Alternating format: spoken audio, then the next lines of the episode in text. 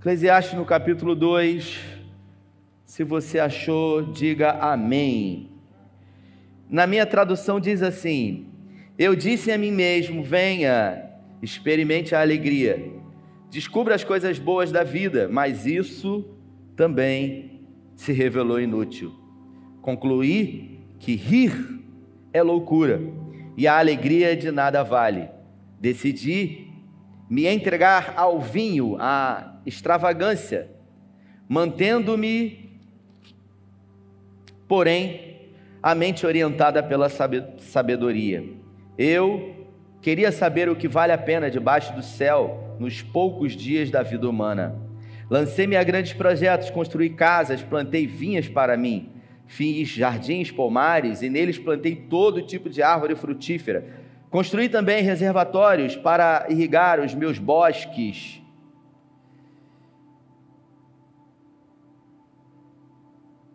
Comprei escravos, escravas. Uh, tive escravos que nasceram na minha casa. Além disso, tive também mais bois e ovelhas do que todos que vieram antes de mim em Jerusalém. Ajuntei para mim prata e ouro, e tesouros de reis e de províncias. Servi-me de cantores e cantoras, e também e também de um harém, as delícias do homem. Tornei-me mais famoso e poderoso do que todos os que vieram em Jerusalém antes de mim, conservando comigo a sabedoria.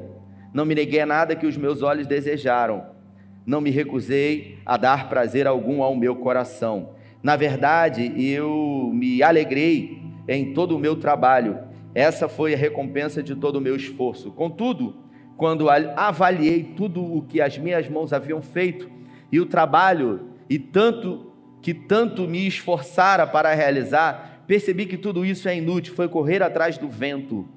Não há nenhum proveito no que se faz debaixo do sol. Feche os seus olhos, Pai. Essa é a tua palavra e pedimos nessa noite que em graça o Senhor fale conosco, que possamos ter a sensibilidade de ouvir aquilo que o Senhor deseja falar conosco em nome de Jesus. Amém. O livro do Eclesiastes foi Salomão que escreveu, e a Bíblia fala que Salomão foi o homem mais sábio e também mais rico que já existiu. Salomão, obviamente, foi filho de um rei, o rei mais famoso e mais conhecido uh, da cultura judaica, que foi o rei Davi. E eu queria uh, conversar um pouco nessa noite com você sobre construindo um legado, como se constrói um legado e como uh, se deixa um legado de vida e de que maneira esse legado, Cíntia, é deixado. Afinal, nós temos o direito, Vinícius, de escolher aquilo que, que vamos querer e de que forma vamos viver a nossa vida. Eu disse há pouco que nós só vivemos uma vez e que os valentes, eles só morrem uma vez porque eles vivem intensamente a vida. Eles não são irresponsáveis, não é isso. É alguém que não economiza reservas para viver intensamente na presença de Deus. É impossível falar sobre legado nessa história de Salomão sem antes falar de Davi e sem antes falar de Jessé. A Bíblia não fala muito sobre a história de Jessé. Diz que ele era um empresário, alguém que tinha poucas ovelhas e ele vendia queijo, bolo com as ovelhas que o filho dele mais novo, Davi, pastoreava. Eles moravam em Belém especificamente. Nós não temos relatos aqui sobre a história de Jessé, a relação que Jessé teve com o seu pai, a relação que Jessé teve com a sua mãe, mas a Bíblia diz para nós qual foi a relação que Jessé teve com os seus filhos. E quando a Bíblia fala sobre isso, diz que Jessé produzia predileção entre os filhos. Uh, Davi, ele era despreterido em relação aos outros irmãos que ele tinha. Davi, ele era subutilizado pelo seu pai para pastorear as ovelhas do seu pai. E a Bíblia fala que Davi ele ele lidava muito bem com a rejeição que ele sofria. Aparentemente, ele conseguia lidar muito bem com isso, com a rejeição do pai, com o ódio dos irmãos, o fato é que a relação dele com a sua família não era uma relação boa. A relação dele com a, o seu pai e com os seus irmãos não era uma relação boa. E também a relação dele com a sua mãe. Porque se você procurar na Bíblia, em nenhum lugar da Bíblia você vai ver menção da figura materna na família de Davi. Então, essa mulher que sempre tem o papel de fazer a ligação ali entre o pai e os filhos, na vida de Davi não houve isso. Davi, ele viveu uma vida sem a figura paterna, ou melhor, sem a figura materna. Isso provavelmente foi muito difícil para ele. Como que Davi eh, lidava com isso? Ele se relacionava com o Senhor. Ele vivia nas nos desertos e nas colinas de Belém, pastoreando as ovelhas do seu pai, e ali ele escrevia salmos, e ali ele uh, adorava o Senhor com uma harpa que ele tinha, e ele se relacionava com o Senhor. Ele não tinha ouro, ele não tinha prata, ele não era famoso, mas ele também não demonstrava um complexo de inferioridade. Ele não se demonstrava em nenhum momento ter algum reflexo daquilo que ele havia recebido dos seus pais. Ele não tinha expectativas, ele não teve uma boa educação, ele não estudou como Moisés estudou na Universidade do Sol, foi formado em areógrafo, ele não foi alguém que estudou na escola dos profetas como Geazi, mas ele era alguém que sabia o que queria, e o que mais Davi queria era agradar a Deus acima de todas as coisas na sua vida. Deus estava em primeiro lugar na vida de Davi e na vida do seu pai. Na vida do pai dele, Deus não estava em primeiro lugar. Na vida de Jessé, o que estava em primeiro lugar era a importância diante dos homens. Quando Samuel chegou na sua casa, ele botou o tapete vermelho, primeiro ficou preocupado, deu um grande banquete e quis logo empurrar os filhos mais velhos que eram fortes, que tinham boa aparência, que tinham um aspecto de guerreiros e de lutadores para que eles pudessem, porventura, se destacar em alguma uh, colocação. Davi, que não tinha expectativa, Davi tinha um sonho, sim, agradar o Senhor acima de todas as coisas. E a Bíblia fala por causa do seu coração, não por causa da sua criação. Eu vou repetir. Por causa especificamente do seu coração, Deus colocou ele, colocou ele em lugares altos. Deus deu a ele o que não deu a nenhum outro homem. Deu um título a ele chamado Homem segundo o coração de Deus. E escute isso. Eu já ouvi muitos teólogos dizerem que Davi foi um homem segundo o coração de Deus porque ele conseguiu unificar as doze tribos de Israel. Mas a Bíblia fala que quando Samuel recebe do Senhor essa direção, dizendo: Eu já tenho separado para mim um homem segundo o meu coração. Davi tinha 17 anos de idade. Então ele não era ninguém para o pai dele, ele não era ninguém para a mãe para os irmãos, mas para Deus ele era já um homem segundo o coração. É claro que se você observar os reflexos de uma família desajustada vieram depois. Quando Davi começou a ser perseguido por Saul e escreveu 40 dos 150 salmos da Bíblia, a maioria dos 40 salmos que Davi escreveu, Davi está se sentindo acuado, Davi está se sentindo sozinho, Davi está se sentindo com medo. E o que Davi fazia quando ele se sentia assim? Ele falava com o Senhor, ele adorava o Senhor, ele cantava ao Senhor, ele dizia para o Senhor: Não afaste de mim a tua face, não aparte de mim o teu rosto, socorra-me, Senhor, venha, uh, venha, não aparte de mim a tua presença, porque não tenho bem maior além de ti. E ele começa a se relacionar com Deus, dizendo para Deus uh, como se encontrava a sua alma. Davi, ele era um ser extremamente sincero. Ele era um ser extremamente verdadeiro. Eu pergunto para você se a sua vida, até o dia de hoje, fosse traduzida em salmos, o que estariam escritos nos salmos da sua vida e da minha vida diante das dificuldades que nós vivemos? Os salmos de Davi nos inspiram.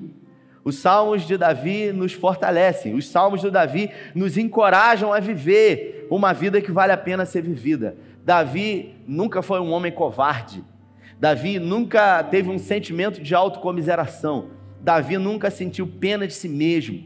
E Davi não tinha nada, mas ele sabia que a presença de Deus na vida dele era tudo que ele precisava. Por isso ele não tinha medo. Davi, ele era um valente, por isso só morreu uma vez. Davi não morreu de medo, Davi não morreu de pavor, Davi não é, se preocupava além daquilo que roubava ele de viver. Ele tinha as preocupações normais, mas ele confiava acima de tudo no Senhor. As relações que Davi teve com os seus filhos foram relações difíceis, afinal, ele não processou isso e ele não conseguiu passar para os seus filhos as questões que ele enfrentou com o seu pai e os seus irmãos. Então, como era a relação de Davi com os seus filhos? Era péssima, não tinha diálogo. Ele praticamente não conversava. Quando os seus filhos praticavam algum erro ou algum pecado, Davi não conseguia confrontar, porque ele vivia um grande fantasma daquilo que o pai dele viveu com ele. Quando Davi cometia algum erro, provavelmente na sua infância, o pai dele, Jessé, afastava ele quando os filhos de Davi praticavam algum pecado, Davi replicava isso. O fato é que, mesmo assim, ele se tornou um homem segundo o coração de Deus. E quando ele percebeu que já estava com a idade avançada, ele começou a preparar Salomão para assumir o seu trono. Salomão escreveu em Provérbios que desde pequenininho o seu pai, ele se lembra de ir à casa do Senhor com o seu pai, e o seu pai dizia para ele: Meu filho, não se afaste da sabedoria, se apegue à sabedoria em todo tempo, porque dela você é, poderá viver e fazer aquilo que é certo. Então, Salomão foi instruído por Davi para decidir aquilo que era importante na vida dele quando realmente ele fosse assumir a nação de Israel. E a Bíblia fala que Deus se apresentou para ele em sonho e disse para Salomão: Pede o que você quiser, que eu vou te dar. De tanto ouvir o seu pai dizer para ele que ele precisava ter a sabedoria ao seu lado, ele disse: Eu preciso de sabedoria para julgar o teu povo. Salomão foi o homem mais sábio, mais sábio que já passou pela terra. Mas a despeito de ser sábio, se você ler em 1 Reis, no capítulo 11, a partir do verso 1 até o versículo 13, você vai ver que Salomão se perdeu. Mesmo sendo o homem mais sábio, ele se perdeu. A gente não mensura relatos de que Jessé viveu momentos depressivos.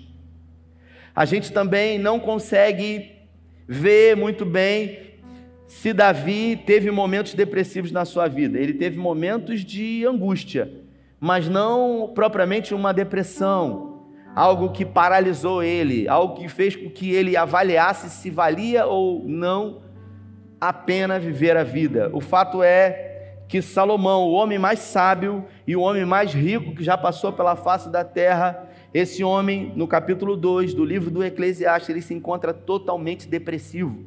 Salomão aqui chega a dizer que a vida não faz sentido.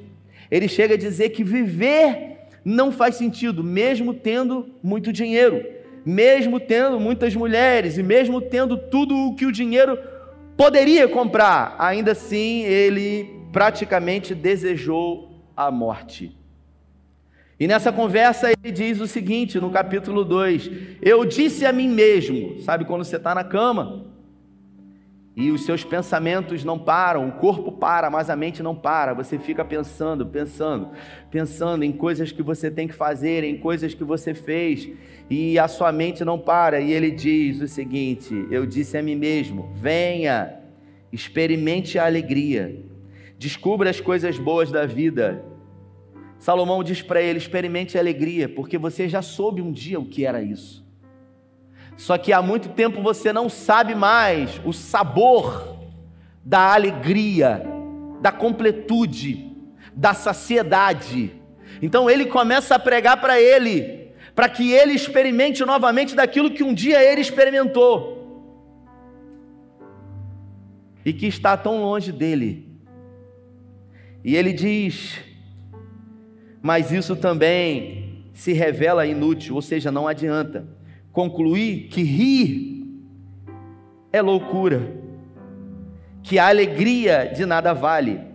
Decidi então me entregar ao vinho e à extravagância, mantendo-me, porém, com a mente orientada pela sabedoria. Deus poupou duas coisas na vida de Salomão: primeiro, o reino, por amor ao seu pai Davi. Segundo, a sabedoria. Deus conservou essas duas coisas para ele. Para que, mesmo diante da loucura, do desespero de uma alma extremamente depressiva, para que ele tivesse consciência disso. E por isso ele deixou escrito isso para nós. E ele continua dizendo: Eu queria saber o que vale a pena debaixo do céu, nos poucos dias de vida humana lancei-me a grandes projetos. E aí ele começa a dizer o que ele fez. É alguém que se encontra angustiado. Vamos voltar atrás um pouquinho. É alguém que conhecia o Senhor? É alguém que o Senhor falava com esse alguém? É alguém que o Senhor abençoava esse alguém, porque Deus deu a ele sabedoria, deu vitórias, deu reinos, mas em algum momento esse alguém que conheceu o Senhor, que Deus falava com ele, que Deus abençoava poderosamente, ele fez aquilo que o Senhor reprova. Ele deixou de ouvir o Senhor e, através de coisas sutis, ele começou a se perder. E ao se perder, a Bíblia fala que o Senhor se afastou dele. A pior coisa que pode acontecer com um homem aconteceu com Salomão, que é um homem prosperar longe de Deus. Uma das piores coisas que um homem pode experimentar na vida é a prosperidade longe de Deus. Sabe por quê? Porque ele pode fazer o que ele quiser, que ele não vai ter alegria, ele não vai ter saciedade. E Salomão era inteligente e ele sabia disso. Sabe o que, que ele fez? Ele tentou buscar a alegria, a felicidade em tudo que ele encontrou pela frente. A primeira coisa foi o vinho. Ele começou a beber o vinho. E o vinho produzia para ele momentos de alegria e não felicidade. Enquanto ele estava bêbado, os problemas eram suspensos, mas no outro dia ele sofria o dobro. E isso não fazia o menor sentido. Aí ele começou a plantar vinhas, ele começou a plantar todo tipo de uva, ele começou a mexer com isso. Ele disse: Eu preciso me ocupar com alguma coisa, porque eu preciso fazer.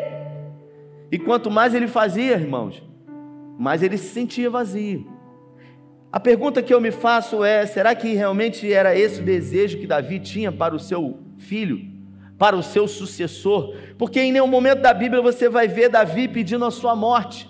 Você vai ver Davi preocupado, Davi fugindo dos inimigos, mas quando ele pegava a harpa dele e ele começava a adorar, o coração dele aquecia.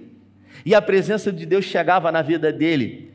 E ele tinha certeza que, por pior que pudesse ser o momento que ele estava vivendo, que aquilo não era eterno, porque o Deus da vida dele estava com ele e ia mudar a sorte dele.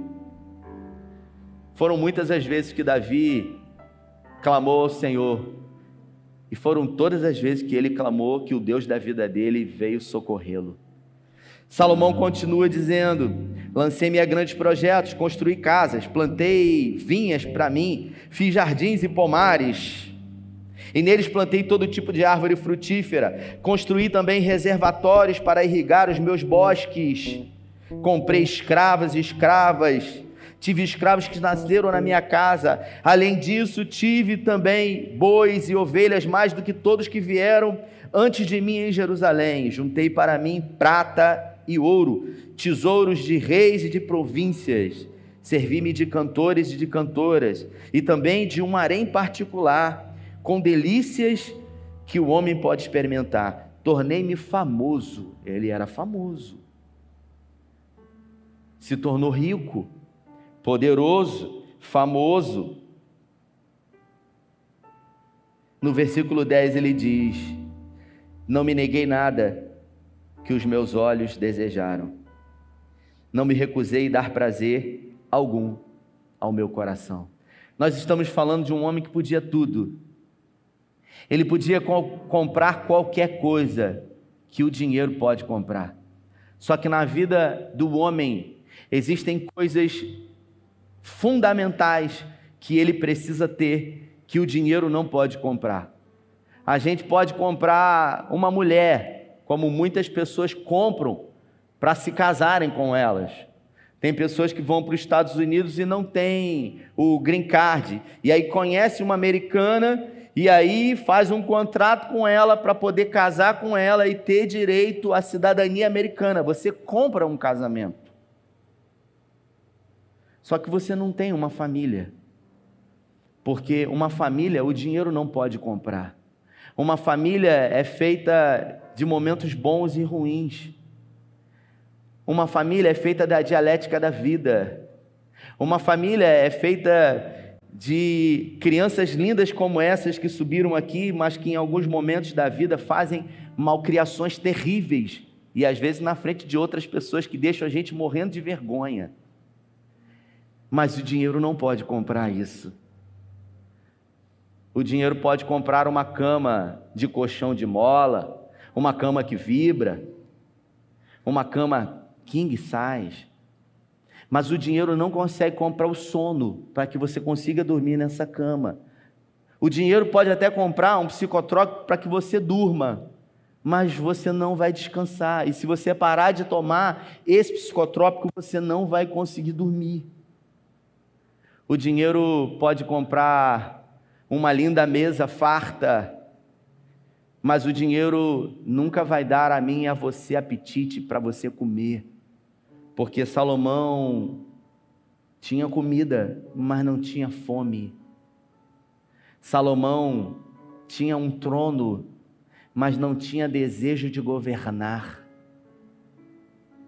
E tudo isso foi tirado dele porque Salomão esqueceu do principal, a presença de Deus. A presença de Deus é a única coisa que vai produzir saciedade humana, irmãos. E quando Deus idealizou a mim e a você, Ele nos idealizou para um projeto de vida eterno com Ele. Não foi para uma vida aqui na terra de 60, 70, 80 ou 100 anos. Deus idealizou uma vida eterna com Ele. Enquanto estivermos aqui, Ele vai estar conosco. Mateus no capítulo 28. No dia em que formos levados daqui por Ele, nós aqui estaremos com Ele nós temos uma história linda de um homem que não tinha nada. Ele não tinha nada. Davi não tinha nada. E tudo que ele teve, ele conquistou. Deus deu a ele? Deu. Deus deu permissão para ele conquistar, porque não veio nada de graça. Tudo foi com sacrifício, tudo foi com luta tudo foi com suor, tudo foram com lágrimas, tudo foram com joelhos dobrados pedindo ao Senhor, tudo foi através de milagre, de esforço. E Salomão recebeu tudo isso de mão beijada. Que esforço Salomão teve? Salomão não teve esforço nenhum, porque ele já nasceu rico, porque o seu pai era rico, e ele diz aqui que proveito tem o homem em deixar tudo o que ele conquistou para a sua descendência? Porque Salomão sabia muito bem que a gente só dá valor àquilo que a gente participou para conquistar. E a Bíblia fala que um dos filhos de Salomão assumiu o seu trono quando o final da sua vida chegou, um homem chamado Roboão, que conseguiu ser pior ainda do que Salomão, porque Salomão era sábio, Roboão era tolo. O seu pai havia taxado impostos altíssimos à nação de Israel para construir o templo do Senhor. A nação de Israel pouco tinha para comer, diante de um momento difícil de aperto fiscal que ele havia produzido. Quando Salomão morreu, Roboão assumiu, o seu filho. Os conselheiros do seu pai chegaram diante de Roboão e disseram para ele: Olha, o seu pai taxou a nação de Israel com impostos altíssimos. A gente aconselha que você flexibilize um pouco esses impostos, porque esse povo que está aí será o povo que vai servir a você de coração aberto. Roboão resolveu, resolveu ouvir a rapaziada que cresceu com ele jogando videogame, jogando bola de gude no tapete da sala, porque não eram crianças que viviam com os pés na areia. não eram pessoas que viveram o que Davi viveu. A gente vive reclamando da nossa vida, a gente confunde prosperidade com riqueza o tempo inteiro.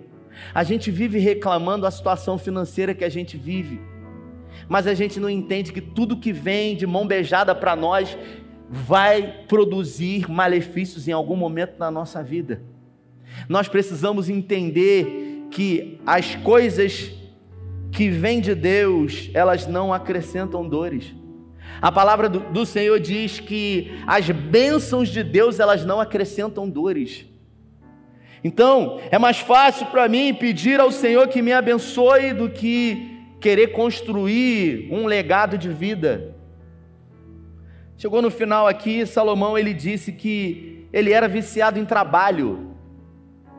Ele era viciado em trabalho. Largava a mulher, largava os filhos, não queria saber de nada. E quando chegou no final da vida dele, de que valeu tudo isso? Valeu ele olhar para a vida e dizer: não vale a pena tudo isso, não vale a pena existir, não vale a pena sorrir, não vale a pena viver, não vale a pena ser um rei, porque ele procurou em todos os lugares a alegria, mas ele não encontrou, porque a verdadeira alegria e felicidade está aonde o dinheiro não pode comprar, e é de graça, é em graça, e está disponível a mim e a você. E às vezes a gente não se dá conta disso, de que nós podemos receber isso. O salmista ele diz de que se queixa o homem, senão dos seus próprios pecados e delitos cometidos contra Deus. Irmãos, nós não temos certeza de nada. Nós não temos certeza do amanhã. Hoje eu estou aqui, amanhã vou para Niterói, tenho mal súbito e não estou mais aqui. Na terça-feira nós, lamentavelmente, perdemos uma irmã querida aqui, a Lara, da nossa igreja. Veio para a célula, o esposo dela está aqui. Ela veio para a célula. E ela veio. Recebemos recentemente essa família de Paraty para cá. E ela veio para a célula muito comprometida com o seu marido, uma filhinha de dois anos de idade. E acabou a célula, saiu da igreja. Foi para o Peró. E aí uma outra família saiu na frente aqui da igreja e eles não se conheciam. E eles saíram e deram a volta no trevo. E quando chegou na frente do extra do Braga, o Willis parou o carro dele no sinal com a Angélica e os seus dois filhos. E a gente não sabe explicar o que, que aconteceu, porque a Lara, inexplicavelmente, ela entrou dentro da traseira do Willis e ela estava de cinto de segurança. E o airbag foi acionado, uma menina de 21 anos de idade, uma família incrível uma filha de dois anos, a Laurinha. E a gente achou que ia ficar tudo bem, porque a gente olhou para a foto do acidente e a gente viu que não era um acidente tão terrível. Só que ela foi levada para a HCE e os médicos disseram: a gente fez tudo o que a gente pôde. E a gente pergunta: 21 anos de idade. Nós não temos controle sobre nada na vida a gente vive se preocupando com coisas que a gente não tem que se preocupar, com coisas que fogem do nosso controle. A vida é muito mais do que pagar boleto, irmãos, sabe?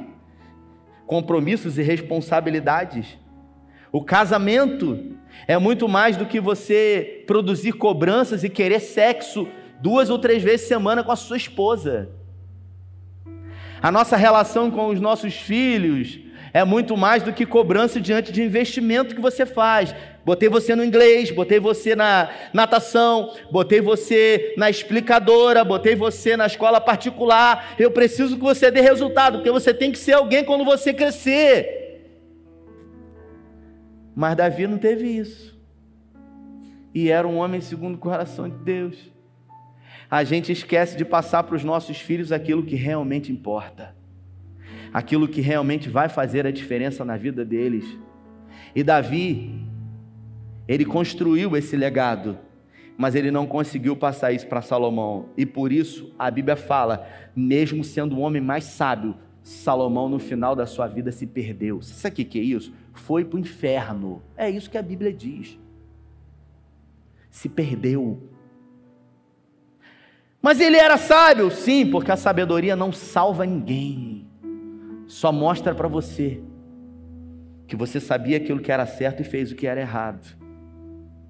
Por isso a Bíblia fala que os erros de Salomão estão aqui explícitos para nós. E o curioso é que tudo isso ele falou no capítulo 2. Mas quando chega no capítulo 3 do livro do Eclesiastes, ele começa a dizer que há um tempo determinado para todas as coisas debaixo do céu. E ele começa a falar sobre o tempo: há tempo de plantar, há tempo de colher, há tempo de abraçar, há tempo de não estar abraçado. E eu quero perguntar para você nessa noite: de que é tempo na sua vida hoje? Hoje é tempo de que na sua vida? Diante dessa reflexão, que não saiu nem um glória, um aleluia, e eu também não estou preocupado com isso, eu estou preocupado em passar para você a mensagem que Deus colocou no meu coração. Mensagem boa não é aquela que sai, que faz a gente sair da igreja radiante e que 40 minutos depois, comendo uma pizza, a gente pergunta: o pastor falou o quê? E a gente diz: eu não sei, eu sei que foi uma bênção. Isso não é mensagem boa. Mensagem boa não é aquela que a gente sai com dor na barriga de tanto a gente rir. Mensagem boa é aquela que nos incomoda, como você está incomodado aí agora. Essa é a mensagem boa que vai produzir em nós aquilo que é um dos sentimentos mais verdadeiros, que é a angústia. Porque você pode odiar alguém e ainda assim ninguém perceber. Você pode amar alguém e ainda assim ninguém notar, mas se você se encontrar profundamente angustiado, todas as pessoas de alguma forma vão ver que você não está bem, porque ninguém consegue esconder a angústia. Salomão se encontrava terrivelmente angustiado, porque perdeu aquilo que por um momento, por um momento, o seu pai havia perdido. Em um momento único da Bíblia, pastor Gil, a gente vê no Salmo 51, Davi fazendo menção que sentiu por um momento aquilo que Salomão sentiu o resto da vida dele inteiro. Quando Davi faz uma oração ao Senhor, e Davi clama ao Senhor para que traga de volta aquilo que ele havia perdido, ele diz: Dai-me de volta a alegria da salvação. Escute isso, não é a salvação. É aquilo que vem antes da salvação, é a alegria. É aquilo que faz com que quando você abre os seus olhos pela manhã, você levante da cama e você diga: "Obrigado, Senhor, graças a Deus por mais um dia", porque Deus em Cristo sempre me conduz em vitória. Graças a Deus porque eu estou vivendo dificuldade, mas o Senhor é comigo. E ainda que o inferno se levante contra mim ele se levanta para cair, porque o Senhor é comigo. E ainda que um exército se levante, eu não temerei, porque tu estás comigo, a tua vara e o teu cajado me consolam. É essa certeza que nós precisamos ter, certeza de viver o hoje, certeza de viver o agora, porque o amanhã a gente não conhece. Você pode viver 100 anos, como você pode viver mais 20 segundos. Quem garante isso? Ninguém. Então viva de uma forma intencional. No domingo passado, eu ministrei a ceia e eu disse isso aqui. Talvez para algumas pessoas fizeram muito mais sentido depois que a Lara morreu. Porque a gente precisa que coisas ruins aconteçam para que a gente dê valor àquilo que a gente está ouvindo. E eu disse com o cálice na minha mão aqui, a gente precisa amar, a gente precisa perdoar, a gente precisa viver. Eu disse que me expus aqui, eu não tenho problema com isso. Disse que estava arranhado com a minha esposa, tive uma conversa pentecostal, braba com ela, e a gente foi no velório da esposa do Luciano, e quando a gente saiu de lá, falei para ela: a gente precisa parar com essa bobagem. A gente fica brigando e a vida está passando, e daqui a pouco tudo isso que a gente está fazendo não vai fazer o menor sentido. Então vamos viver. Ela olhou para mim, eu olhei para ela e ela falou: É, vamos viver. Só que no momento seguinte o orgulho entra e a gente deixa de viver. e a gente fica brigando de novo. E eu pergunto para você: até quando? Até quando a gente vai viver a única vida que a gente tem de uma forma dissoluta?